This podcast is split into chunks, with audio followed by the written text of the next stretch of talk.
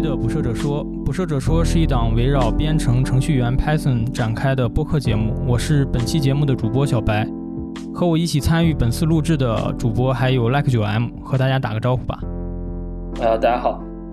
那本期节目我们邀请到了 Zlaze 的 Alex。在本期节目中，我们会围绕 Zlaze 公司的开源库呃 Melvos 以及个人规划这个主题进行横向讨论。啊，我们先请 Alex 给大家做个自我介绍吧。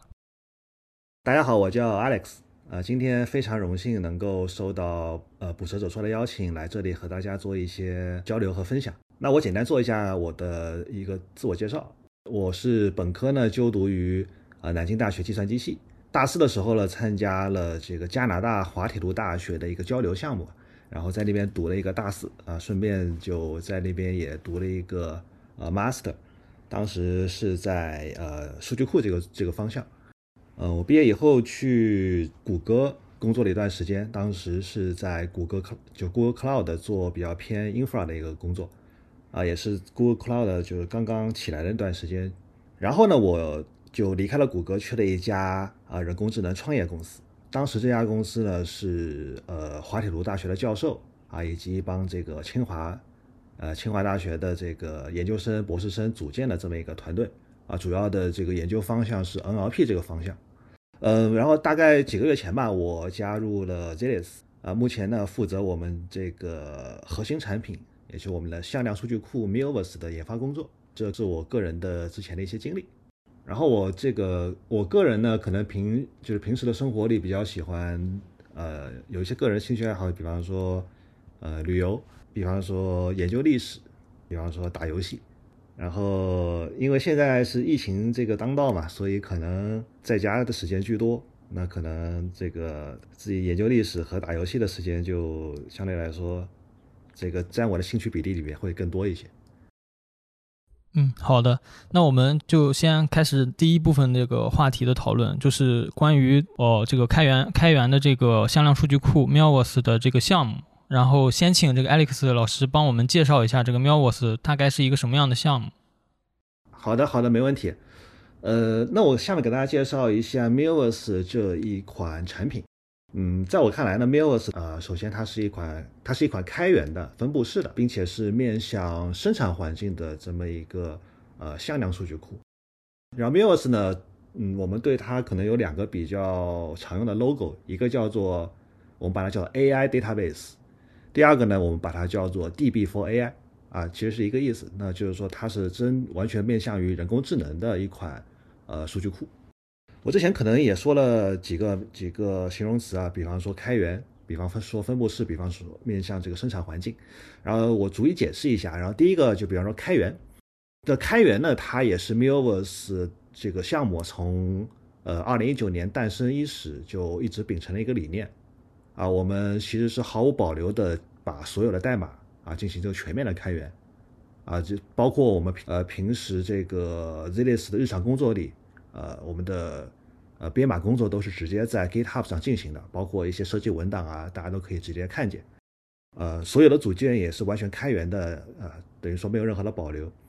那么呢，在 Milvus 在呃三年不到的时间里，大概累积了一万多颗 star 在 GitHub 上。也算是比较火的一个项目吧，而且呢，大家如果去看我们那个 star 的增长的那个呃增长曲线，就那个 star history 那个有一个网站，大家可以看到几乎就是一条啊近似于四十五度的一条斜线就这样上去，可以说这个增长还是非常的健康和平稳，呃，因为我们也是其实也是比较佛系的一个社区，也不去做一些这个大量的 PR，所以我们的增长呢基本上是完全依赖 GitHub 的一个自然流量。所以 Mil Milvus 能够取得今天这个呃开源界的这个成绩呢，我个人其实个人觉得可以说明两方面的问题吧。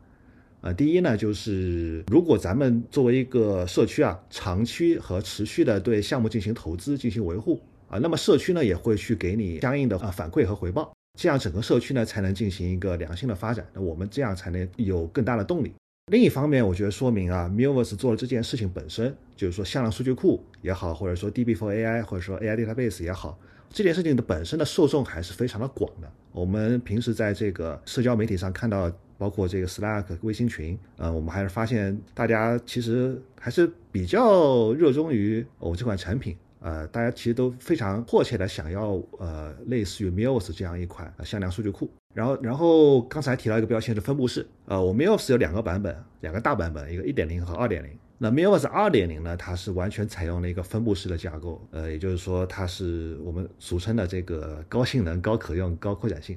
呃，然后第第三个呢是个面向生产环境啊，这一块也可以展开说一下。就 Mills 呢，Mills 它这个产品我刚刚说有一点零、二点零嘛，然后这个一点零这个产品的设计之初呢，我们的内核环境啊，内核部分用的是 Facebook 的 Face 啊这样的向量呃搜索引擎，呃，所以 Mills 一点零的工作当时其实很多的是以像 Face 这样的 library 啊作为这个底层的这种核心的索引模块。去打造了这么一款向量数据库的产品，不知道大家熟不熟悉这个 ES（Elasticsearch）？Face 跟 Mills 的关系就有点像那个 Lucene 和这个 ES 之间的一个关系。但是呢，比方说你光用 Lucene 或者光用 Face，你是没有办法去做到一个生产环境的这个上线应用的。所以呢，就是需要我们 Mills 这样的向量数据库的产品。当然了，在这个 Mills 二点零的这个新版本中啊，我们也不在不断的加入对各种向量搜索引擎的一个支持。比方说，我们呃最新的一些支持，比方说 Google 的 SKAN，然后那个微软有 DiskANN 啊，包括我们自己也有内部自研的一些这个呃向量检索算法，我们都融入到 Mills 的这个核心引擎中。那用户啊，其实可以自由的去选择啊，用哪一款的这个索引去建立这个呃向量数据的索引。因为这不同的索引类型啊，它其实各有千秋嘛，呃，比方说性能啊，这个召回率啊，资源占用啊，它各方面其实是这个各有所长的，这就是 Mills 这样一款产品吧。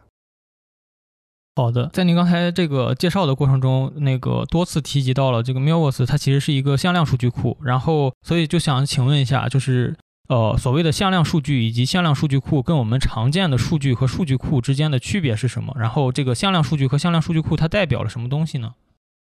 嗯，好的好的，向量啊，就首先说向量数据库这个概念啊。呃，可能对于没有做过太多 AI 相关工作的同学来说，可能会有些许的陌生。什么是向量数据库呢？那可能考虑，呃，比方说大家如果没有搞过 AI 或者或者深度学习方面工作的话，我可能需要首先介绍一下什么叫向量，啊，或者说向量是是代表什么？那我可能要从这个历史的角度去说啊。大家知道，这 AI 它其实 AI 这个东西本身它并不新，它其实已经出来了很久了。嗯，大家可能比方说早些年上 CS 的都上过人工智能这门课，当时人工智能其实还是相当于相对来说比较小众的一个东西，但是呢，就好像在这个呃大概七八年前吧，二零一五年左右，就好像发现人工智能好像瞬间一夜窜红，就一瞬间啊，发现大家都开始搞 AI 了，那 AI 应用也开始瞬间的遍地开花，当时呢，这个深度学习啊。就一下子变得特别的火，它不管是在计算机视觉领域，还是在这个自然呃自然语言处理领域啊，或者是说这呃语音识别领域，在这个精度方面都取得了巨大的突破，那使得人工智能呢变得真正的开始有用了，或者说变得真正好用了，比人工智障水平稍微前进了一步。所以这个深度学习啊，它嗯，我们说它当时为什么能够这么成功呢？其实很大的一个点啊，在于它引入了一个新的技术，叫做 embedding。什么叫 embedding 呢？简单说呢，就是嗯，用一个稠密的特征向量来表示非结构化的数据。更通俗一点说呢，我们可以将这个图片、声音和文字全部转化为特征向量。比如说拿图片去举例啊，我们可以把一张图片，不管任意任意一张图片，我们可以把它转化为一个呃，比方说七百六十八维的向量，用模型把它转化为一个七百六十八维的向量。那什么叫七百六十八维向量呢？你可以认为它就是一个长度为七百六十八的啊浮点数的一个数组，那就意味着你后面对这些图片进行的这个操作啊，直接在这个特征向量本身上进行操作就可以了。这向量就代表这张图片，那这样就把这些这个非结构化数据进行统一化了。然后我再举一个比较简单的例子啊，呃，不知道大家熟不熟悉一个有一个场景叫做以图搜图，啊，这个可能大家用 Google 或者百度之前。呃，应该都用过类似的功能，就是你上传一张图片，它会给你自动推荐这种类似的东西或者类似的图片，或者说呢，这个在国内也有一些比较火呃比较火的应用，比方说你拍一张那个花的照片，然后它会告诉你这是什么花，啊，这些其实都是比较典型的以图搜图的应用。在我们 GitHub 的那个 Mills 的库里边啊，Mills 的 repo 里边有也有我们一个 Bootcamp 的项目，那里边有很多的这个我们的 demo 小小程序，比方说其中就有以图搜图这个事情。简单说一下以图搜图这个事情嘛，嗯，以图搜图怎么做呢？你把这个大量的图片啊，比方说你有一千万张图片，你把它全部转化为向量，存到你的向量数据库里去。那这个时候呢，比如用户他要上传了一张图片，或者说他拍了一张照片，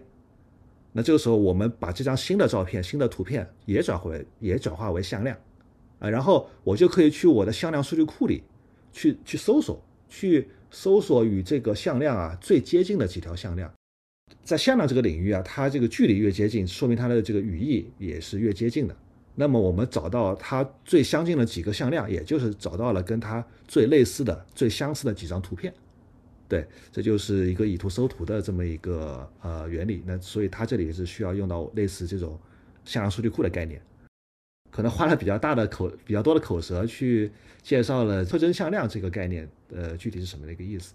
刚刚小王老师是说还想。听一下是向量数据库的是吧？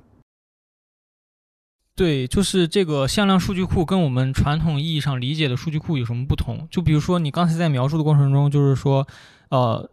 这个向量的大概的意思就是一个这个浮点数的一个 list。那我们为什么不能用传统的数据库去来存储这些数据，而要去创建一个新的双向量数据库来来存储这些数据？它这个向量数据库能够。哦，带给我们什么优势呢？呃，明白明白，这个问题非常非常好。嗯，这样说吧，呃，向量数据库说白了就是围绕向量这一个一种新的数据类型而去搭建的一个数据库。嗯，大家可能大家知道，平时这个传统的数据库啊，比如比方说大家应该都用过像呃 Oracle 或者 MySQL 这样的呃数据库。那么像这些数据库呢，它更多的是，比方说存一个表结构，然后每一列都有自己的数据类型，啊，可以是什么整形啊、浮点型啊、啊字符串啊等等。我刚才其实描述了一下这个特征向量的一个形式，它就是一个，比方说长度为五百一十二或者七百六十八的浮点数的数组。对于这样的数据类型呢，呃，其实传统数据库其实是毫无用武之地的，因为它没有办法去存储或者操作这这一类的向量。啊，比方说，呃，特征向量的存怎么怎么存，然后向量之间的距离怎么样计算，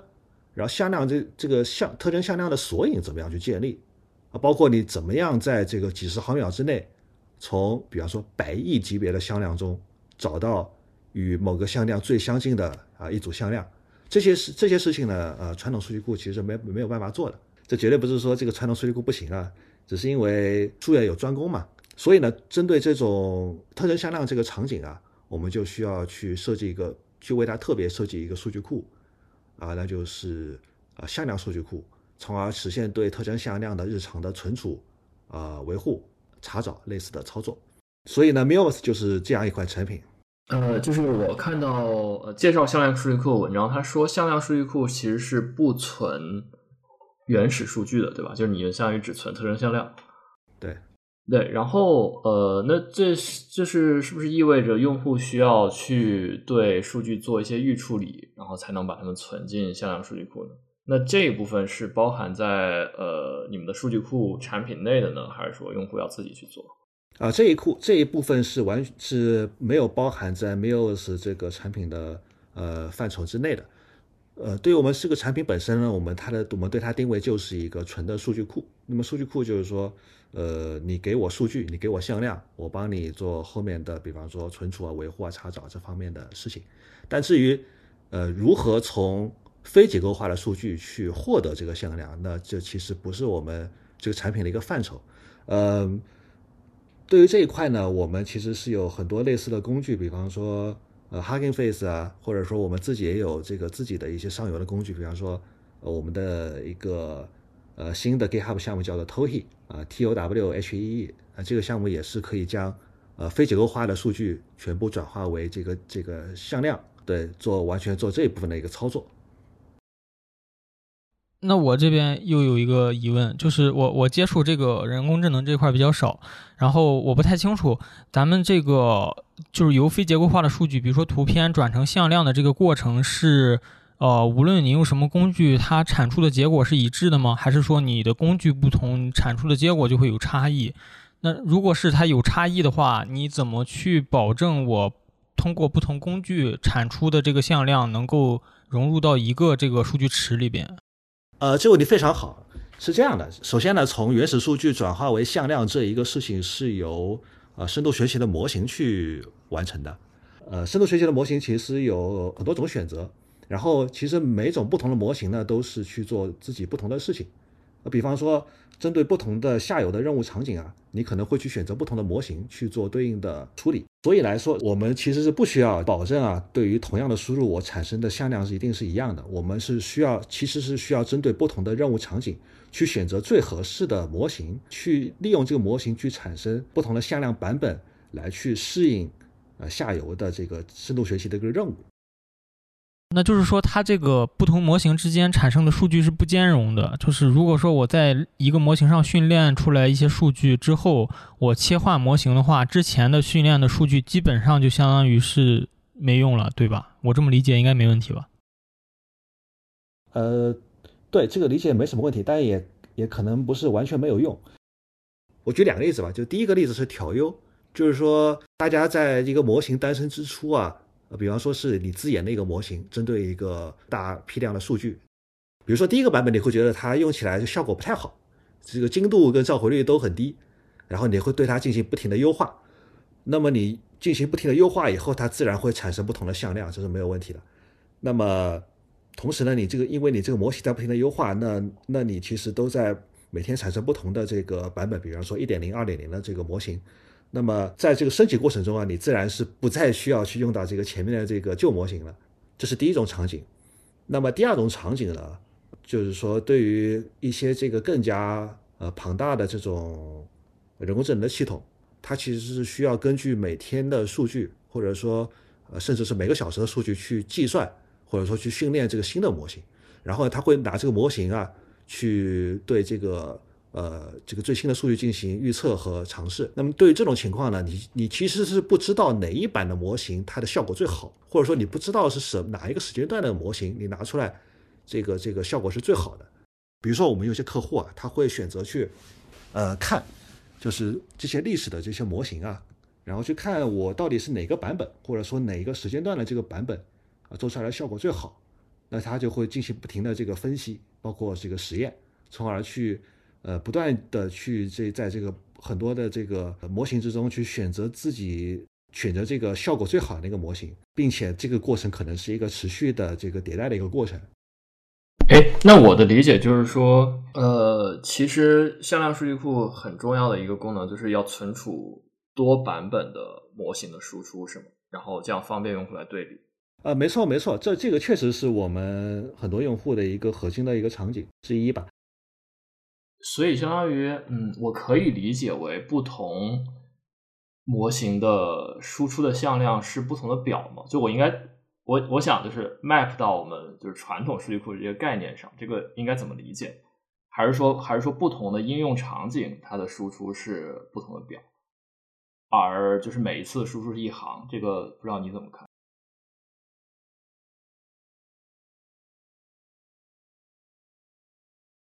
怎么说？就是 Meos 这个产品本身啊，也是就像我刚才说的，是拿这个一些向量检索引擎作为核心来去打造这样这样一款产品嘛。那么类似于说刚才那个那个九 M 老师提到的这种，比方说我需要存多个版本的向量，啊，我这个数据啊需要多个版本，并且我可能是需要我随时在这个版本版本之间进行切换，比方说使用这个 Alias 进行这个版本之间的切换。我就可以随时的是呃调用我想要的那个数据库的版本，那这也是也是我们呃向量数据库的比较典型的应用场景之一。对，呃，然后这个数据的或者说向量的组织形式啊，在 Meos 里边它是分成的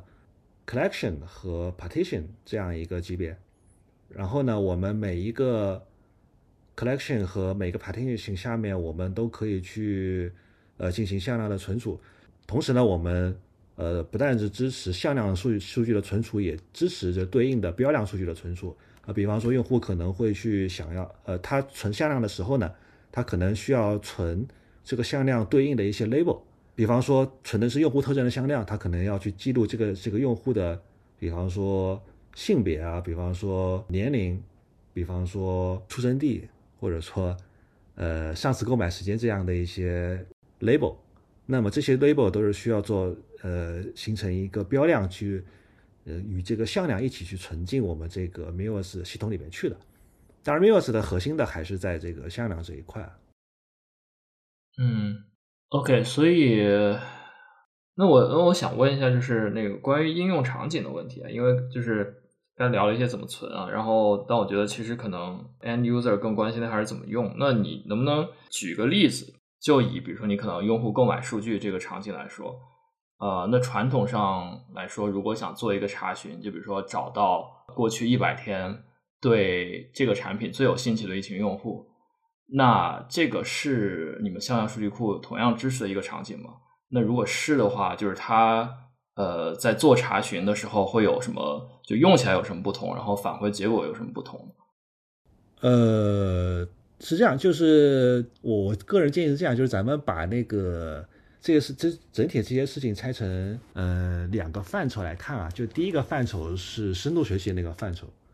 深度学习的范畴主要是说我的数据如何去，或者是我的场景是怎么样去处理原始数据，并且最后把它抽象为向量数据，呃，来去实实现我这一套功能的。然后第二个事情呢，就是我们是如何把向量存进向量数据库去，然后并且去呃利用向量数据库去实现一个高速的查找，并且去返回这个结果到这个上层应用的。对，然后具体的应用场景呢，因为因为咱们今天还是以数据库为主嘛，我觉得可能。讲一些比较轻量级的场景，可能便于大家理解一些。然后第一个场景呢，就是我刚才说的那个以图搜图的场景，就是就刚才其实介绍，就是你可能存个啊上千万张图片的向量存进数据库里，然后去找与它这个最相近的一些图片。然后这是视觉方面的。然后对于 NLP 方面呢，也有类似的应用，比方说，就比方说对于人工智能的这个 NLP 的这个场景啊。呃，比如说比较火的两块，一个叫做搜索引擎，就文本的搜索引擎；第二个是这个问答机器人。然后我们就拿问答机器人去举例举例吧，就是问答机器人怎么样去实现呢？就是就是说我首先呢，我得准备呃非常多的问题，那么这些问题就是用户可能去问这个机器人的问题，我把它全部把它给这个呃整理出来。当然这些问题可能是一些这个。比较这个针对企业的一些问题啊，不是说那种就是你今年今天，呃天气好不好这种问题，更多的是说，比方说这个这个产品的某个功能到底是怎么用，类似于这种产这个这个企业级别的这种问题啊，那你可能需要打造这个这款机器人的时候，你需要将大量的这些问题，呃把它组织成问答对的形式去存到这个系统里面去。当然，首先呢，你得把它这个问题原始问题的本身转化为向量。啊，存到这个向量数据库里边去。好，这个时候用户他问了一句问题，啊，问了一句问题。那这个时候用户这个系统做的事情也是类似的，他把这个问题转化为呃一个这个特征的向量，然后呢去库里去找跟这个向量最接近的向量，把它找出来。那么就由于啊这个向量这个只要你这个模型是足够优秀的话，那么你就可以保证你这个呃。但凡这个距离越近的这两个向量，它的语义就越相近。就是说，只要这个向量的距离越接近，它很可能就是说的同一句话。那这个时候呢，呃，你这个呃返回的，比方说数据库里 top k 个结果，这其实就是跟你这个用户的问题最相近的一个结果啊。那这个时候呢你再把这个这几个呃 top k 的结果所对应的那个答案返回给用户，那这样就形就是一个问答机器人的基本的工作原理。理解理解，所以所以其实呃，我觉得归根到底就是说，向量数据库比较适用的场景，就是说你能把这个要解决的问题转化为一个相似性的查找，那你就比较适合用向量数据库，对吧？对对对，然后其中其实有很多更加复杂的场景，比方说刚才提到像这种呃人工智能的三大问题，搜广推，其实都是有这个大量的使用向量数据库去获得一个。呃，非常好的性能的一个案例，呃，大家如果有兴趣的话，可以去看我们 ZDS 的这种呃微信公众号一些往期的直播。我们其实之前邀请了很多，比方说这个呃微博啊、B 站啊这些工程师来给我们做一些这个场景的介绍。但那些都比可能相对来说比较硬核一些，大家如果兴趣的话都可以去看一下。对，然后，然后我还注意到你刚才说的一个提到一个点，就是说，呃，就在使用向量数据库的过程中，可能需要，比如说把一个输入去实时的转化成一个向量，然后你才能去做查找。就是说，跟一般的这个数据库使用不同，你可能是需要做一些，呃，在查找之前做一些计算。也就是说，它更可能有一个，比如说流处理的部分包含在里面。呃，对对对，嗯，说的没错。对于我们 Meos 本身呢，我们是把它当做一个数据库去开发的。呃，我们就是有对应的这个我们自己对应的对外暴露的这个 API，以及我们自己的这个 SDK，我们支持大概是四五种语言的 SDK 吧。然后用户具体的使用呢，可以利用我们这个场景去使用我们的 API，使用我们的 SDK 去完成他们想要做的事情。那么这里边呢，可能有很多这种批处理或者说并行查找的这方面的一些有关的一些参数和接口。对，所以呃，我呃，其实其实我想问就是说，呃，像你们的数据库会呃，比如说这个 API 它会包含，就是前面把它转成。向量这部分吗？还是说你们只是一个纯的数据库的查询接口啊？它是一个纯哦，OK，也就是说前面这部分需要用户自己去搭建才，然后才可以使用。对对对对对，OK，理解理解。呃，我一直想有一个问题，就是呃，向量数据库所能做的事情，应该都有现成的工具可以做了。比方说，我们就就以这个以图搜图举例吧，就是我我假设我先假设我存到内存里，我把这个我自己的一一批这个这个模型产生的向量索引，呃，向量数据吧，就是存到内存里了。然后我输入了一个向量向量数据，然后我现在要用一个算法来执行的话，那我。直接用这个算法执行，跟用我们这个数据库去搜，它这这之间的区别是什么？然后我为什么要去用这样一个数据库去搜，而不是说就是我刚才讲的，我直接存到我直接把数据存到内存里，然后我直接用 C 或者是一些比较高呃比较速度执行速度比较快的语言去直接搜呢？呃，对这个问题也非常好。嗯，简单来说是这样的，就首先呢，呃，向量这个事情啊。通常来说，你处理的量级是至少也是一个千万、上亿或者甚至百亿的这样一个规模。就但如果比方说你单纯的是用一些，比方说便利，然后一个一个去记录、去查找的话，那这个效率其实是肯定是非常非常的低的。且不说这个向量它本身就是一个就是上百维的一个浮点数嘛，向量本身这个数量就已经已经特别大了。因为刚才说的这个是上千万呃量级的一个向量嘛。那对于这样一个量级，你肯定是没没有办法去用一些这个，呃机让机器去暴力去算的，嗯，所以呢，就有了像刚才提到的，一开始提到像 Facebook 的 Face 这样的向量，呃，搜索引擎。那么这些向量搜索引擎呢，它是有一些这个非常底层的算法了，比方说这个 ANNS，就是近似这个近似最近零搜索。我我也在看这个，对，近似最近零搜索，对对对。就是比方说这个像 Facebook 这种，它利用的都是像 A N S 这样的一个算法去，呃，近似的去查找相似的这个向量的。所以说 Face 呢，它就已经可以解决了这个速度，速度就 Face 可以解决的是速度这方面的问题，在这个比较大的数据量级上啊进行这个搜索。然后呢，Meos 对于 Face 这样的库呢，其实又更进了一步。呃，Meos 真的是把它打造成了一款产品，就像是刚才说的这个 Lucene 和啊，E.S 这样一个关系，如果你直接用 Face 的话，当然是可以的，但是它其实是达不了这个呃上这个生产环境的这么一个需求。具体来说，我举几个例子，呃，第一就第一个，比方说这个呃 Face 它是一个 library，就是说它是一个存内存的东西。那你如果用比方说用 Face 去存，那就是说你这这个机器宕机了，那你就数据就丢失了，完全丢失了。当然你可以做持久化，但你持久化的时候，你数据怎么样做同步？比方说你是在这个宕机的时候，你怎么保证它是一个高可用的？或者说你，比方说你起两个 face 做这个冗余，或者说起三个 face 做冗余，那这个时候数据同步怎么去做？那么这些呢，就是属于呃分布数据分布式数据库呃所需要去解决的问题。另外呢，另另一块呢，就是这个呃用户体验的一个问题，因为 face 它就是一个非常简单的一个给你一群向量，你去找最最相近的这个。呃，目目标向量组的这么一件事情，那对于 MIOS 呢，可能在这上面又进了一步，我们有我们有这个针对用户的具体的使用场景去做了一些额外的工作吧。比方说，就像我刚才说的，我们支持的像 Collection、像 Partition 这样的一些这个更加细分的一个呃数据维护的一个组织组织架构。啊，另外呢，还有一个点吧，就对于 Face 来说，对于增量数据的处理是非常不友好的。就比方说，你有一个千万千万，你有一千万个向量，这个时候你又想在里边啊增加一批这个向量去构建一个新的索引，那这个时候。如果你在用 Face 的话，你是必须要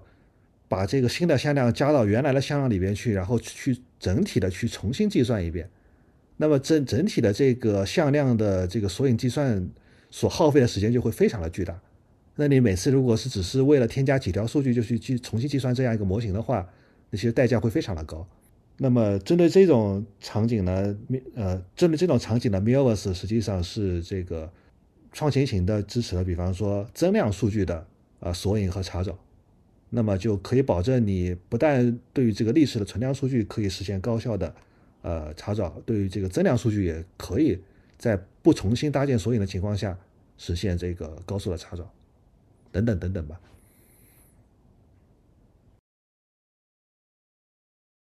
嗯，我我我能我能 get 到，对。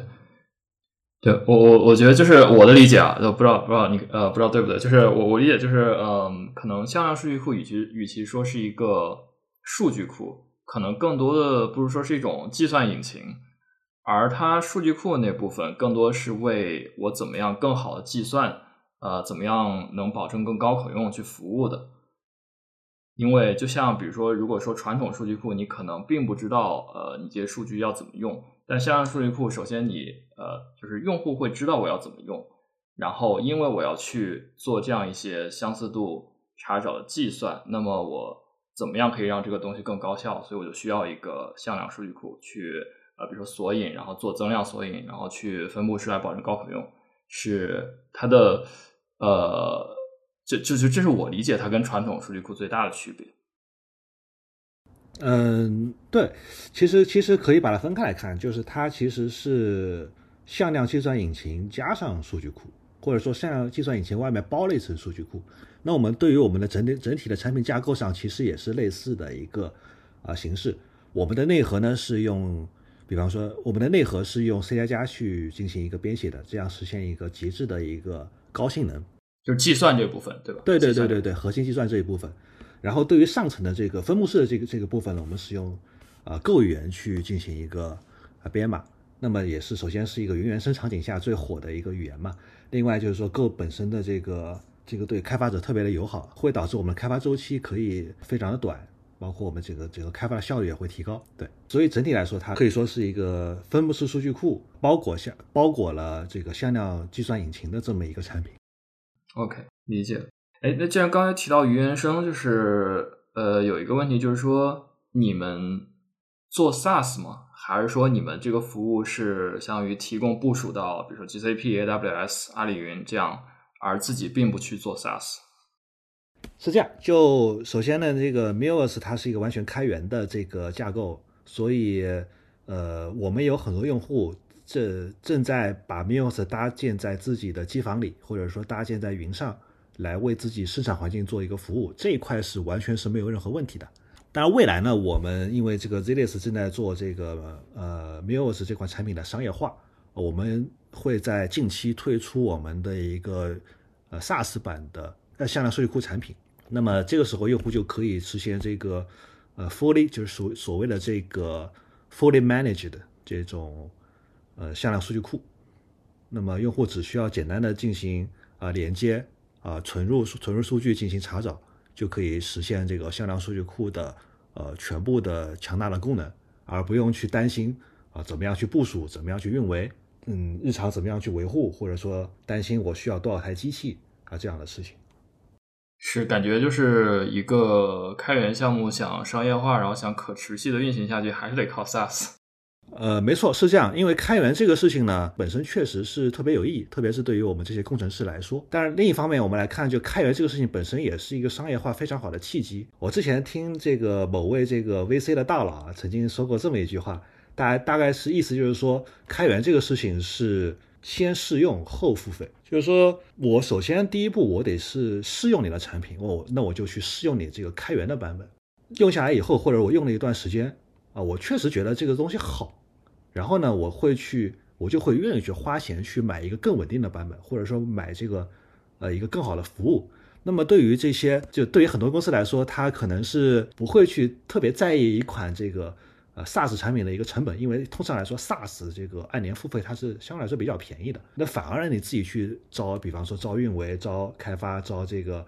呃产品去搞自己搞这么一个东西，相对来说它这成本会呃高上好几倍。所以大家其实是非常热衷于去呃先试用一款这个免费的产品，然后呢去。呃，用的好了以后，去愿意去为它去支付一定的费用。哦，对，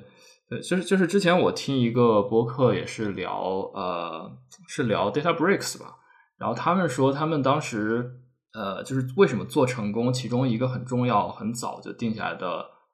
方向，就是说我们不做呃克制化或者定制化，而是要做标准的产品。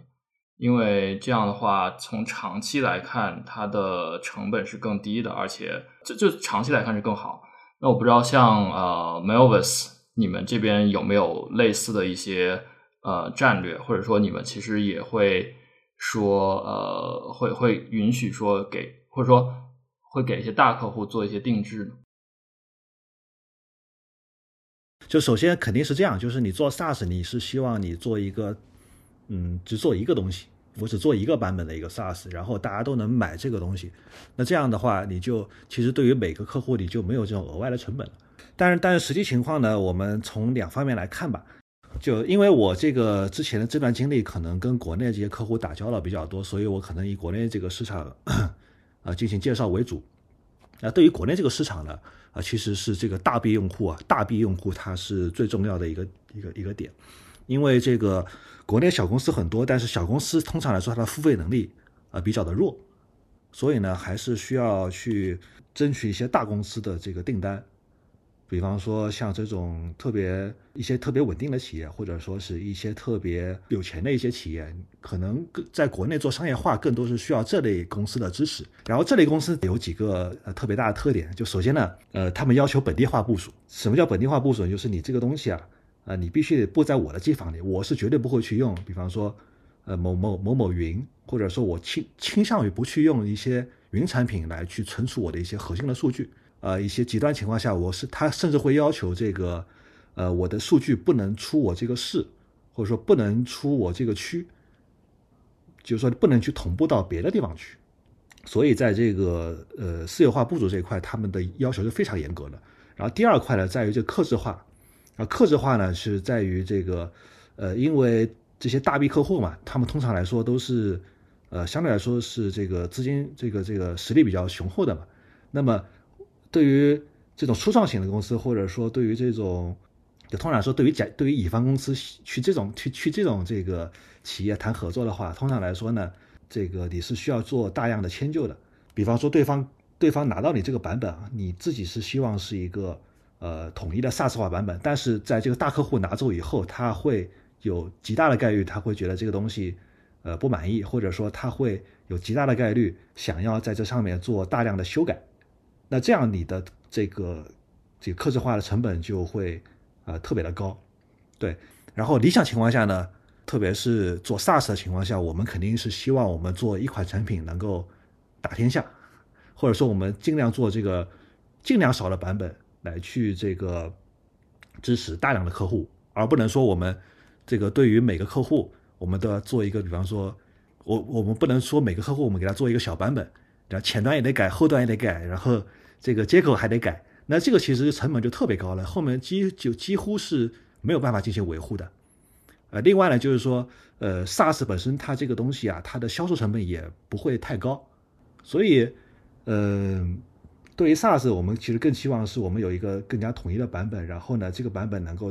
拿出去，大家都很认，或者说大家都很喜欢，并且呢，嗯，这个销售能够以非常小的精力，能够直接将这个产这个产品给呃销售出去。OK，理解理解。嗯，哎，我我这边其实，在看的过程中，我突然有个疑问，就是您您之前也是类比嘛，就是这个 m i l w o s 跟这个 ES 去类比，然后你像 ES 的话，他们的这个策略的话，就是产品跟公司实际上基本上就是一个名字嘛，他们他们的那个那个公司的官网就是他们这个 Elastic 的这个官网，为什么我我们我们就是到咱这边的话，这个 m i l w o s 跟我们的这个公司的这个这个这个这个怎么说？网站要区分开呢？呃，其实倒没有说特意想要区分开。另外呢，可能每个公司都有每个公司自己的风格或者文化或者自己这个独特的考虑吧。我因为我看的公司可能也不会太多吧，呃，所以我也不太清楚这个具体这里边它到底是什么样一个事情，这个作为主流更更多一些。嗯，对于然后另外一个方面就是对于我们这个对于我们这个场景来说，就 Zillius 它其实旗下是有多款这个产品的，不只是 Muse 这一款。就刚才提到的，比方说这个 Tohi 啊，就是将这个呃原始数据转化为向量的这么一款开源项目，也是我们属于 Z Zlist 旗下的一个产品。对我们其实是嗯更希望的是去做一件事情，而不是做。而不是把我们公司限定在做某一件产品上面。OK，好的。嗯，那我们就进行第二部分关于这个呃个人规划问题的一个讨论。呃，首先是要请问一下 Alex，呃，当初为什么要选择加入 Zilliz？然后加入 Zilliz 的一个契机是什么？OK，契机这个事情其实对我来说是这样的。嗯，我觉得人生呐，呃，人生就是一个就是一个贪心算法。其实，在不同的人生节点上，你都你其实都得就得停下来，比如说看一看，呃，休整一下，看一下前方的道路，然后去用你的直觉、用你的分析，或者用你自己的一套方法论啊，去选择一个局部最优解。当然了，就是说每个节点的局部最优解，它加起来并不是能，并不能带来你这个整体人生的一个全局的最优解啊。但是呢，你每次的选择的这个时间点啊，呃，频率啊，包括这个。呃，你的方法论啊，就会显得特别的重要吧。嗯，然后按我的经历来说呢，我的这个实习，呃，包括第一份工作都是在这个所谓的大厂的，呃，然后呢，其实我出来以后就直接是去了像呃刚才提到 RSVP 点 AI，包括 Zillius，相对来说都是非常都是比较初创型的一个企业。呃，当时 RSVP 其实是 A 加轮，然后 z i l l i s 现在是 B 加轮的。呃，然后总总体的人数都是一百人左右的这个这样的一个企业。所以呢，相对来说，就是从这个整体，从这个呃几万个几万个工程师的这么一个团队，去挑到一个，去来到这么一个几十个工程师的一个团队，相对来说，这个变化呃还是比较的大吧。嗯，其实对我来说呢，可能有呃可能有这么几个出发点啊。然后第一个第一个出发点呢，其实是最庸俗的一个点。就简单的说呢，我们加入一家这个创业型的公司，包括最开始也是，呃，也是完全是这种心态，就是四个字，叫做以小博大，啊，大家大大家其实都知道，初创公初创公司呢，它有一个特别，呃，吸引人的地方在于它的这个股票，还有它的期或者说期权股份这样的东西，呃，但这这些东西呢，其实是不是能够百分之百兑现的？它可能要打折，甚至会变成一张白纸啊。这就是你可能会牺牲掉的东西，但什么叫以小博大？什么叫博大呢？就是说，如果啊，如果这个公司你加入这家公司，它如果未来能以某种渠道去，比方说退出，比如上市啊、并购啊、什么收收购等等，那你可能会相对来说获得一笔比较丰厚的回报。对，嗯，大家不知道有没有肯定听说过类似的新闻啊？就类似于呃一家公司，比方说它上市了，然后连这个前台都可以。这个开法拉利了，这种感觉。从另一个角度来说，这个它这个为什么叫它以为为什么我说它是以小博大呢？就是，嗯，我们即使不考虑其他任何的因素啊，就你这个博的这个过程中，你的损失可能会不是那么的大。就对于就我们即使不考虑这个其他任何的因素的话，就是创业型的公司，它只是说你的。现金就是纯现金的这个总包可能会稍微低一些，啊，当然这个听起来确实不是什么好事情啊。但是呢，呃，你可以这样想，就是但凡能够获得同样量级回报的手段，的风险往往来说都大得多呃，所以呢，就是说，我觉得啊，就加入创业公司其实是一种非常安全和低成本的获得高回报的一个机遇，并且呢，这个如果加入创业公司，你的收获更大的话，就比如说你能学到新的东西啊，或者说，呃，你能觉得能做个一些更加有意义的事情啊，呃，那其实是可以说是只赚不赔的吧。嗯，这第一个出发点啊，就通常来说比较庸俗的一个出发点。呃，然后那第二个出发点就是我这几年一直在思考的一个问题。我之前特别喜欢一个这个 B 站的 UP 主，叫李自然，然后他在里边某一某一期节目里边啊，呃，他说了一句话，当时我听了以后觉得特别的触动我，大概是说，呃，这个人啊，人啊，他这个这一生，其实不在于你，呃，积累了多少的财富，也不在于你，比方说有多少的房产、多少的存款，也不在于你这个获得了多少名气，或者你的社会地位怎么样。其实人生最重要的一点在于你个人，在于这人生最重要的一点在于你个人的体验如何，就你过得充不充实，你过得开不开心，这是你人生最重要的一点。嗯，然后其中有一个事情就是说，呃，有一个观点呢，用一句歌名来说叫做叫做时间都去哪了啊？不知道大家有没有这种感觉，就觉得好像小时候呢，呃，上学的时候，小时候。时间过得特别的慢，比方说我们上那个语文课啊，就一节课四十五分钟，就是简直就是简直就是煎熬啊。然后等下课的时候，特别是呃这个等特别是下一节是体育课，或者说下一节就要放学的时候，你会觉得这个时间过得特别特别的慢。但是呢，但是你一旦长大，就比方说你踏入社会了，甚至于你成家了有小孩了，你会觉得这个大人的时间过得特别的快，就一天一天的过，一天一天的。一个月一个月的，一年一年的，瞬间就这样过来了。啊我讲个，我这里讲一个鬼故事，就是新冠疫情，大家知道是二零一九年这个十二月左右开始的，对吧？嗯，然后新冠疫情到现在已经开，已经爆发了有两年多，就接近三年了。就不知道大家有没有觉得这过去的这两年过，就是过得特别的快。对，就为什么这人？大了以后，就是人长大了以后，就觉得时间过得特别的快了。呃，这里边其实有很多很多因素，其中有一个点是这样的，就是在你小的时候啊，你接触到的东西都是特别特别的新鲜，就是所以你对周围的一切都充满了好奇，就你对周围的一切事物对你来说是哇特别的陌生，特别的新鲜。那这个时候呢，呃，你而且你每天都在学习啊，不停的不停的学习新的东西，不停的接触新的东西，所以不管是呃，就不管你在学习也好，去被动去接受也好。但是你在长大了以后，你会发现你的生活啊就变得特别的单调和重复。就你每天上班的生活，就比如对于一个典型的社畜来说，你每天上班就怎么样呢？这个起床上班挤地铁，然后往那一坐开始敲代码，然后中午出去吃个饭啊，散散步啊，回来继续敲代码，然后吃个晚饭，然后上来继续敲会代码，然后回家挤地铁回家睡觉。对，就这样一个生活，这个日复一日，年复一年都是这样的，就没有任何的变化。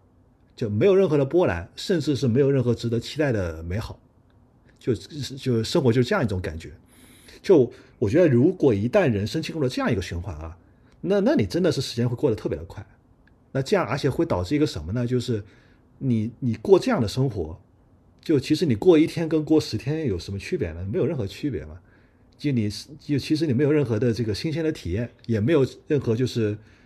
呃值得被你记住的东西。那这种人生呢，就感觉像那种，呃，就是有句话说的就是那种，好像有有的人二十岁死了，八十八十岁才被埋，这样一个感觉吧。就我觉得，如果我进入这样一种状态，或者说，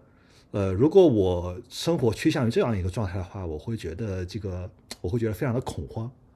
啊，我所以我也一直在这个思考如何去避免进入这样一种比较油腻的状态吧。对，所以呢，我就，嗯，我个人总结出来两个点嘛，就是说，可能可以去避免自己去进入这样一个状态。第一个就是说，呃，一定要去做一些这个，呃，自己觉得特别有意义啊，并且呢，做起来特别有成就感的事情啊，我希望能够做一些这样的事情。第二点，我觉得一定要去不停的去接受和接受新的事物，学习新的事物，并且要去不停的去追求新的目标。所以呢，就是说，在创业型的公司工作，总体来说，对我来说是一个非常快乐的体验吧。就是现在回过回过头来看啊，就整体来说，我的人生的体验，我感觉是比较好的，就生命过得比较有意义。然后，如果若干年后，我觉得我如果去回看这段时光的话，我会觉得就就还特别的有意有意思吧。那就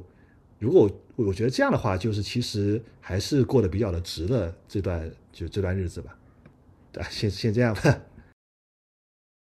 所以就是加入创业公司也是追求一种就是不太一样的体验，对吧？对对对对对，是的，是的，就是你刚才说的那个，就是长大之后觉得生活变得很快，也是应该是所有人都有这种感觉。对，呃，可能还有一点吧，就是我觉得，就第三点就是我回过回过头来去看啊，就是就回过头来去看这件事情，我自己会觉得啊，并且呢，这个包括身边的人其实也是这么认为的。或者说身边做同样的事情，他们也有类似的感受，就是觉得去一家创业型的公司，你的能力会得到飞速的成长。那这里边其实包括了技术层面的能力和非技术层面的能力。呃，我自己其实有几个比较比较明显的感觉啊，就第一个，呃，我其实之前在加拿大这段时间，呃，因为你上班说的英文嘛，你可能你回家可能说中文的机会也不会太多，就是跟自己的老婆什么的说说中文，同学什么的，你。嗯，然后你过了几年，你会发现啊，你这个英语，这个非但没有说的多好，你的中文反而退化了。就现在觉得，就就感觉好像就这种状态不太对。当然，但是呢，后来这个去创业公司搞了搞了一段时间，包括回国这个继续这段经历嘛，我觉得综我的这个综合能力还是得到了一些提高吧。就之前就确实是除了工作和生活技能以外，好像真的什么都不会。那现在其实还是。呃，学到了很多新的东西。第二个改变，我觉得是是这样，就是我其实不太喜欢，就是被贴上一个程序员的标签。就我我刚工作的时候，其实或者说我上学的时候，其实人家一看就说，哎，这个人一定是一个学 CS 的，或者说这个人一定是肯定就是学这个，呃，就是个程序员。对，就是其实这个特征特别特别明显的。我不太希望就是。自己被烙上一个程序员这样一个标签，就至少是不要这么轻易的让别人识破我是一个程序员吧。加入创业公司这段经历以后，我其实觉得相对来说自己的精神面貌啊，就是变好了一些。然后这个其实各方面的软实力也是有有所提高吧。就嗯，不会给人家一种这种比较呆板的印象，就觉得自己好哎，这个人就一定是一个程序员，一定是个码农。对我觉得这样其实对我来说感觉还是挺好的。当然是纯个人观点，可能冒犯到这个广大程序员同学了。没关系，没关系。哦，那行，那我们就下一个话题了。然后正好我我我看一下，正好我们三个人是。在三类不同的公司，你像 Like 九 M 现在是在谷歌，是一个标准的大公司。然后呃，那个 Alex 的话是在这个呃 Zilliz，然后它是一个已经接轨了的，就是已经开始融资接轨的一个公司。然后我呢就属于在一个更低端的，就是是一个初创还没有开始融资的这种公司。然后我们三个就刚好就是在三个梯队上。然后这里边其实还缺一个，缺一个这种呃参与开源社区的这么一个案例。如果说能凑齐这四个案例的话，我们就完全可以呃根据自己的经历来来来去来去探讨一下在不同阶段的公司的一个经历吧，一个经历对比。然后那我我可以先分享一下我现在在这家公司，然后包括我的一个经历和我的一个感受。然后后边的话，呃，我们依次依依次拔高吧。然后后边第二个可能是 Alex 来分享一下他的感受，然后再一个就是 Like 九 M 来分享一下在一个标准的大公司的一个感受。啊我可以，我我可以先谈一下我的这个感受，就是，呃，我现在在这家公司是一个前期是在做外包，就是他是先由外包来传了这么一个局，然后，哦，传出这么个局之后，就是我们做完外包之后就有有自己的现金流了，然后有现金流之后，我们老板就是打算。啊，做一个平台啊，这个平台是做数据相关的。我们现在是在做这种程序化广告，可能后边的话是想转这种做呃 CDP，就是这种数据提供商、数据分析提供商吧，这种东西。可能后边也会做 SaaS 吧，这个就是大后话了。就我们现在就是自己的产品还在研发阶段，然后在像这样的一家公司呢，待遇还是可以的。然后老板也是这种比较容易沟通的，就是他不会说像那种大公司的老板，就是你大公司的老板你基本上是看不见摸不着的。你像我们我们的老板的话，基本上就是每天跟我们在一起，然后我们每天都会在这个。啊、开发路径，然后包括我们的实施方案上，我们每天都会交流，这是我感觉比较好的一个点吧，就是你可以跟你的这种跟这个公司的掌舵的人每天去进行这种方向上的交流，然后呃还有其他的好处就是呃我们这边的这个技术栈的选择，包括可能开发周期上也是比较自由的。我们这边技术栈的选择的话，基本上是团队适应什么技术栈，然后我们就去使用什么技术栈。啊，包括一些比较新的站，然后一些比较旧的旧的一些框架，我们都有体验过。然后我们现在是在用 Python 嘛，就是主要的语言其实还是 Python。之前用过这个 Fast API，然后也用过 Django，这个都做过项目。这是我感觉比较好的几个点啊、三个点吧。第一个点就是你可以直接跟你的这个公司的掌舵人有一个直接交流，然后啊、你对公司的这个发展方向，你可以有一个比较直观的判断。啊，第二个点就是你能够比较自由的选择自己喜欢的技术栈，然后第三个点就是公司的这个团队的氛围是比较怎么说和谐的吧，大家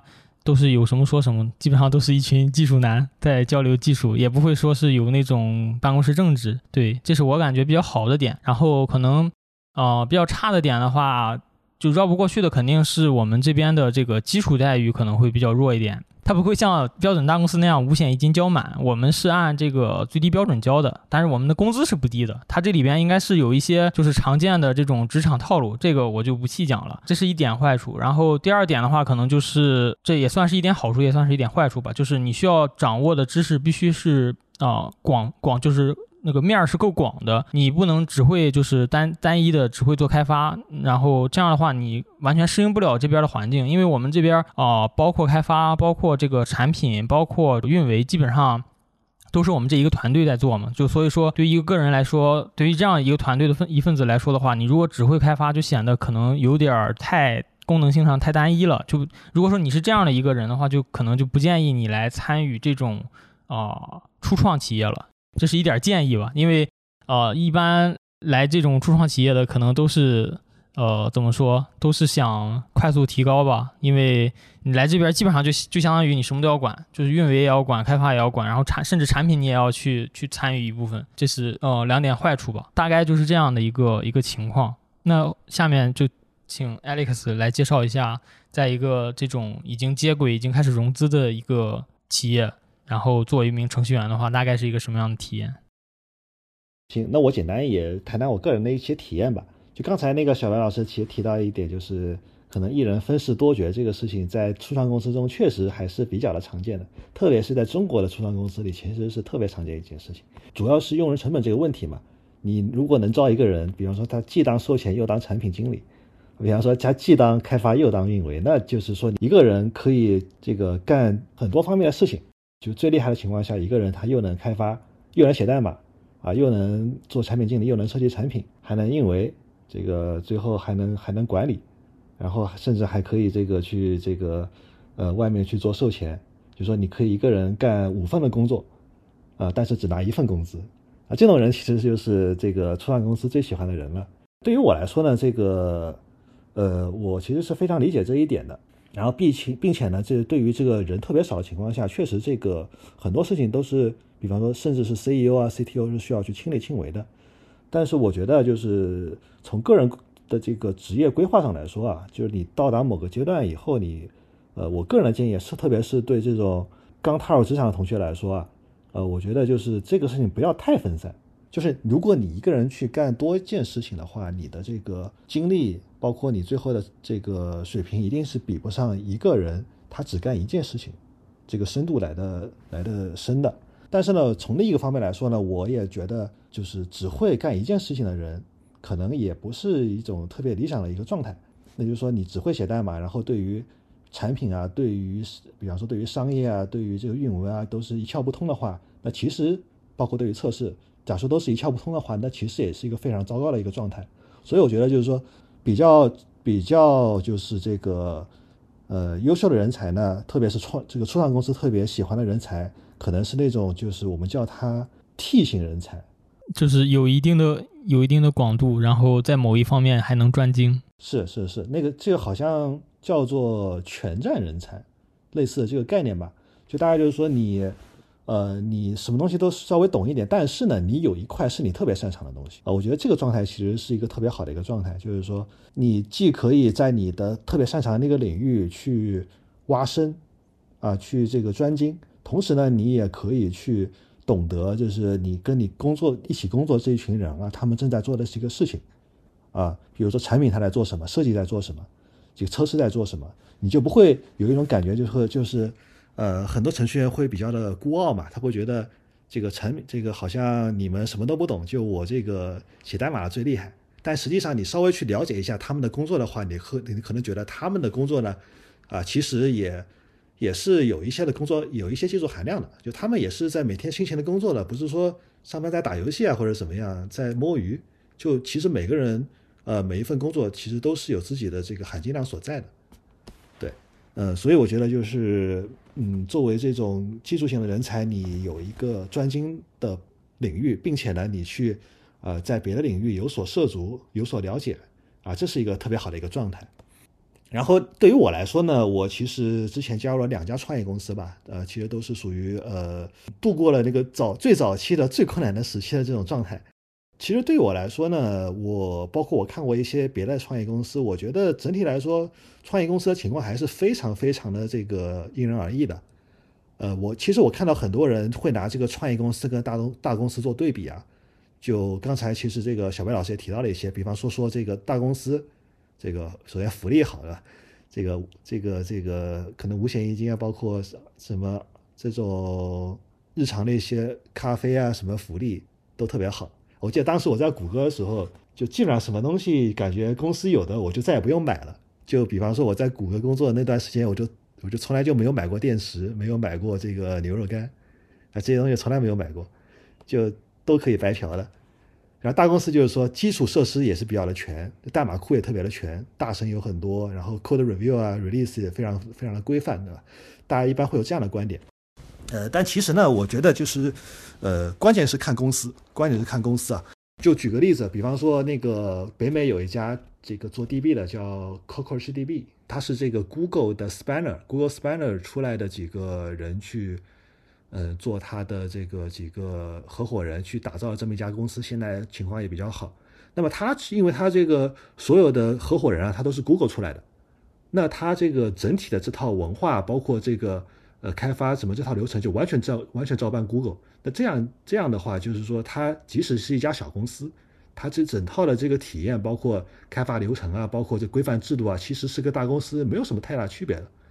那这样情况下，就其实也是，呃，我觉得还是一个特别好的一个状态吧。那现在也有很多的这种呃初创型的企业在往这个方向在走，因为大厂这个怎么说，这大厂向社会输送这个优秀人才的这个频率越来越高了嘛。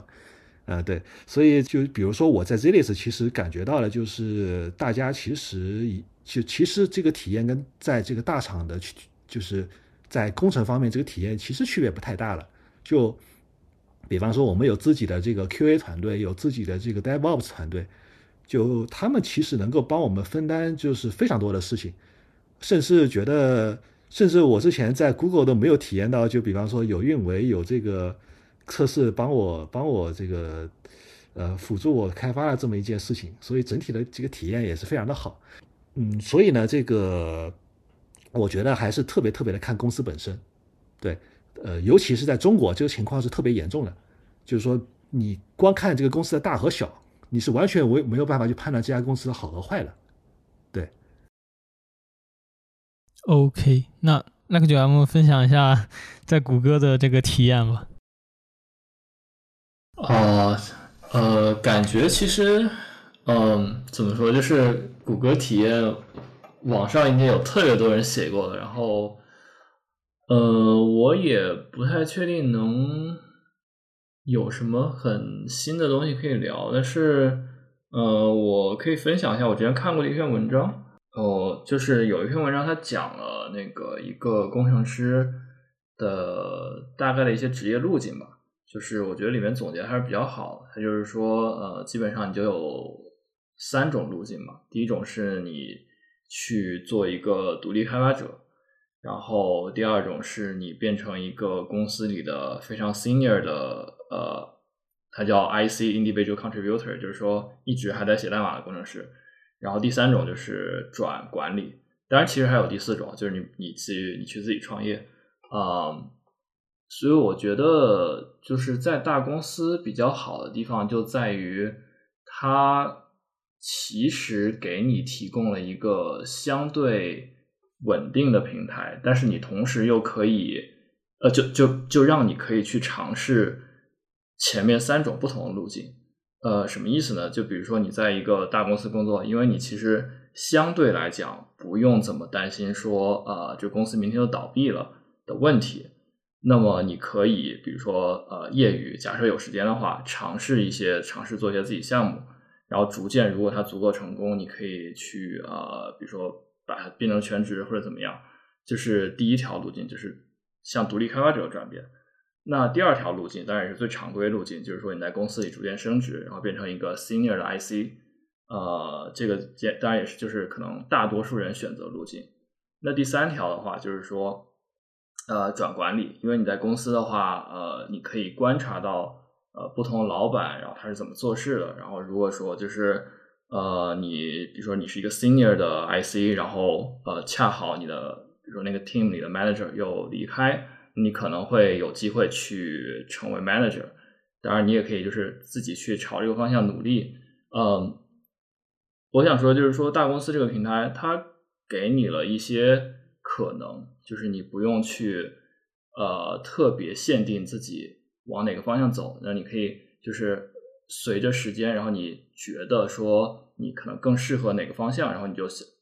就往那个方向去投入更多时间，做出更多的努力。呃，然后的话，如果说是，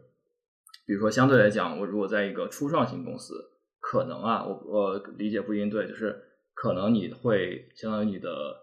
工作占用，就是占比的是，就是在你生活中占比会更多一些，因为你首先你期望一个更大的回报，然后其次来说，创业公司通常会更辛苦一些，那呃，你可能就是说未必有时间去探索。更多的可能，比如说啊，management，或者说去呃个人的一些项目，呃，这这是我觉得说在大公司一个比较比较好的地方吧。那当然不好的地方，其实呃也大家都就是很多人聊到了，就是你在大公司，毕竟呃做事情条条框框特别多，然后你个人 impact 可能比较有限，然后就是你未必能做你最想做的事情。呃，就诸如此类的吧，所以，嗯，就是肯定也是有好有坏，当然也像刚才两位提到，就是不同公司差别真的非常巨大，呃，也不可一概而论，对。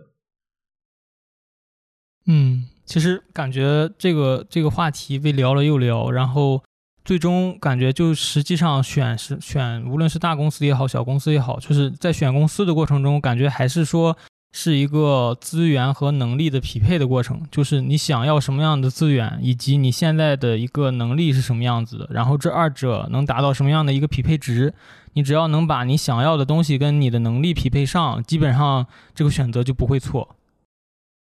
嗯，好，那那个两位还对这类这个话题还有什么其他想要补充的内容吗？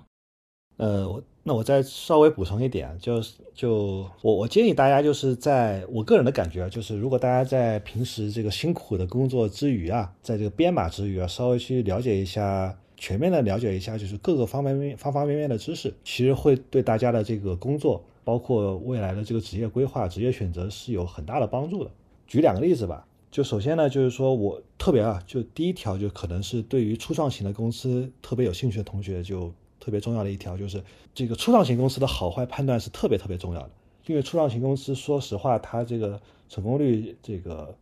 比较低嘛，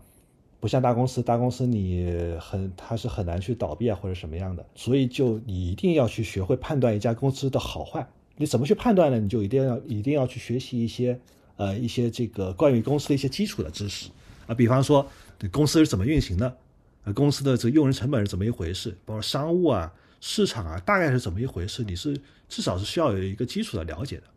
就是我其实是比比较非常建议大家去学习一些这些基础的知识。那特别是对于一些这个初创型的公司，你至少你加入之前，你得知道，比方说融资是怎么一回事，呃，股权是怎么一回事，这个融资它这个 A 轮、B 轮、C 轮、天使轮都代代表什么意义，或者这个 VC 是什么？那 VC 是怎么样去做投资决策的？VC 怎么选赛道？包括 VC 对这个投资的，就是每家 VC 它的投资的方法论是什么？啊，包括某某个 VC 它是什么样的风格的？包括这个估值，这个估值跟融资又是怎么样一个关系？估值是一般是怎么样去算的？我觉得这些东西是大家至少要去，我非常非常建议大家去学习这方面一些知识，这样其实呃非常有利于大家去判断一家公司的好坏，或者说有利于去判断，就是说自己做的这件事情是就是不是一个特别有前景的事情吧。另外，另外第二个就是说，除了学习以外，可能要去多观察一些，比方说观察一些这个业界的这个比较发展比较好的，比如说独角兽啊，有一些精品公司啊，或者说呃观甚至于观察，就是说一条一条的这个赛道，至少通过这些知识吧，或者这些你的观察去呃判断，比如一家公司是不是靠谱，或者说这个方向是不是靠谱。比方说，就创业公司，你可以看它的融资，然后这个。呃，上市公司你可以去看它的这个这个这个财报，对我觉得这些东西大家至少是要有一个基础的一个呃知识去理解和学习这些东西，这样能够对大家的这个职业生涯的帮助其实会非常的大。对，嗯，确实。然后对于那个再初级一点的话，就比如说像我这种初创，就是初创中的初创这种公司，如果你想加入的话，我觉得你还是要有基本的判断能力的，就是你要。就像刚才 Alex 说的，你要首先能判断你这家公司能不能赚钱，它是靠什么赚钱？因为初创公司很容易说没就没了，就是你在加入这家公司的之前，你就要先判断它存活的周期能不能达到你的一个预期，这是很重要的一件事情。嗯，那好，那我们就进入到这个本期节目的这个最后一个环节，就是我们的传统传统节目好物分享，就是我们一般会在这个。节目的这个结束的环节，然后邀请嘉宾，然后包括我们自己也会分享一些近期看到的一些啊，包括也不限于电影，或者说是一个工具库，或者是某个某个物品之类的。那我们先从嘉宾开始吧，就是 Alex，你想分享什么东西呢？啊，数量也不限。呃，我就分享一个东西吧。大家知道今天是六月五号，就可能两周之前是五二零嘛。就五二零，就是五月二十号，是一个这个一个玩谐音梗的这个中国年轻人比较最喜欢的本土节日之一吧。嗯，当时呢，就是就那个那段时间之前，我在公司群里大家在讨论一个东西啊，就是在讨论这个 Anime Gan，就是 Anime Gan，就是 Anime 是那个动漫的那个英文，然后 Gan 就是 G A N 是一个呃模型，然后它这东西是干什么呢？可以把呃风景。这个可以把图片，就是风景的图片，呃，物体的图片，包括人物的这些图片，啊，全部呃通过这个深度学习的模型去把它转化为一个动漫的风格。啊，然后呢，它里边还，呃，如果大家去 Hugging Face 去看，它里边还有基于不同的这个大师的这个预训练的模型，比方说基于这宫崎骏的预训练模型，啊，基于新海诚的预训练模型。对，这这个东西就是特别的酷，我们试我们当时试用了一下，觉得效果特别的好。然后我当时这个五二零的时候干了个什么事情呢？我就，呃，当时我去把我和我老婆结婚的那个视频啊，呃，后来剪剪辑的那个视频大概四分钟，我把它找出来，把那个视频，首先我把它呃一帧帧的把那个这个视频转成图片，把它抽出来，然后把这这些图片全部用这个呃用这个 Anime Gan 把它转一遍。把它全部转化为这个动漫的风格，然后再把它拼回成一个视频，然后再加上 BGM，就你就得到了一个这个呃动漫版的一个这个结婚的那个呃结婚视频，然后把这个当时作为一个五二零的一个礼物送给我老婆。对我觉得这个东最后做出来效果，我觉得还是非常的还是非常非常好的，而且呃感觉还是挺有意义的一件事情。如果大家有兴趣的话，自己可以去尝试一下。我很好奇一件事情，就是这种这种深度学习的话，它一般，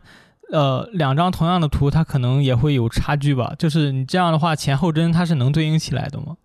呃，根据我的实际效果看的话，我是当时是抽了，呃，我是按二十五 FPS 去抽的，那么最后放出来的效果可以说是非常的丝滑。OK，改天试一下。Like 九 M，你呢？哦，OK，我推荐推荐一下游戏吧。呃，那个推荐一下 Nintendo Sports，我不知道你们玩没玩，就是就是在 Switch 上的一个游戏，然后就是呃，它是体感的，就像用用你的用你的 Joy-Con 去呃做一些运动，比如说呃排球、网球、羽毛球、足球这样，然后就是可以实现适量的运动吧，然后。并且你可以和网上人对打，然后其实还挺有意思啊。当然也可以，也可以本地联机。呃，现现在这个游戏还挺火的吧？就是这样，你就可以呃打游戏的时候就比较心安理得嘛。就是说，你不仅是在打游戏，还是在运动。对，可惜我的 Switch 是个国行。哎，国行不支持吗？国行好像不，并不是所有游戏都能都能那个的。如果那个的话，要买卡带，而且卡带的话，它没法联网。哦，OK。那那最后我的话，我我推荐一个公众号吧。这个呃，其实这我我感觉有点不太负责任，因为这个它是这个公众号里边有一个系列文章，但是这个系列文章我其实没有看完。我是在当时整理一篇这个我自己的博客的时候，看到了这个这个人写的几篇文章，然后我感觉对我来说比较有用。它是写了一系列的这个 C Python 源码源码阅读的一些东西，然后。它的一个好处是，它是基于这个三三点 x 的版本去写的，然后就是比较新，然后而且是最近刚更新完，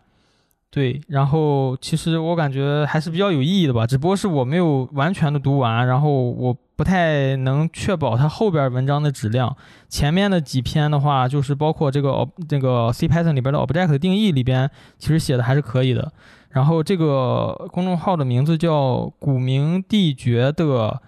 编程教室，这个后边的话我会放在我们的这个播客的正文里边。我好像看过，但我我记得它是有博客的。对，它是有博客的。它那个博客那个二次元太浓了，看的话要看好多二次元图片。然后这个公众号的话，还还还是那个简洁一点。这不是一件好事吗？呃，太浓了，有点有点那个什么，就是你读着读着，它出来一个二次元小姐姐，有点断思绪。明白，明白，明白，我懂你什么意思。嗯。好，那我们今天的正文其实到这里就结束了。然后，那我们呃两位跟大家说一声再见吧。好，呃，就感谢各位听众收听，我们下次再见。好，感谢各位，拜拜拜拜拜。好，本期捕蛇者说的播客就到这里，感谢您的收听。本期内容中提到的资料链接都会放到我们的网站上，我们的网址是 pythonhunter 到 org。由于我们主播的知乎账号被禁，所以以后的更新都不会再发布到知乎上，请您留意。推荐您使用泛用型客户端订阅我们的播客，也欢迎您关注我们的 Twitter，加入我们的 Telegram 群组和其他听众一起聊天。我们的 Twitter 是 Python Hunter 加一个下划线，Telegram 群组的链接可以在我们的网站上找到。我们下期再见。